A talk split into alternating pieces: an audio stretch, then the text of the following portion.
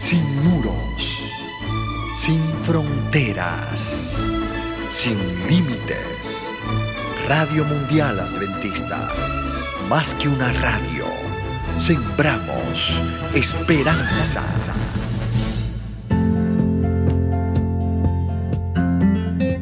Hola querido, eres perfecto ante los ojos de Dios. Y así deberías sentirte. Hoy quiero recordarte, querido, que eres perfecto ante sus ojos. Es lo que dice Dios en su palabra, porque con una sola ofrenda hizo perfectos para siempre a los santificados. En realidad Dios no mira nuestro defecto, y no los mira querido no porque haya decidido esconderlos quizás bajo ropas blancas, sino porque sencillamente Él los ha desaparecido para siempre.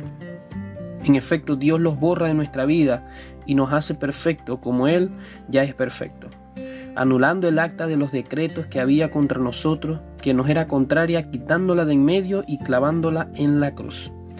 Y querido, esto se produce milagrosamente cuando confesamos nuestros errores y nuestros pecados, cuando le pedimos perdón a Dios y cuando decidimos apartar de nuestra vida esos pecados y no volver a caer en ellos. Es en ese momento cuando Dios cumple ese milagro y Jesús viene a vivir en nosotros.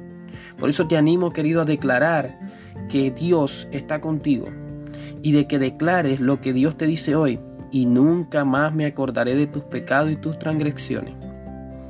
Es Jesús quien lo dice, no lo dice Carlos, no lo dice eh, Luisana, no lo dice Misael quizás, él lo dice Jesús y nadie puede decir nada en contra de esta verdad.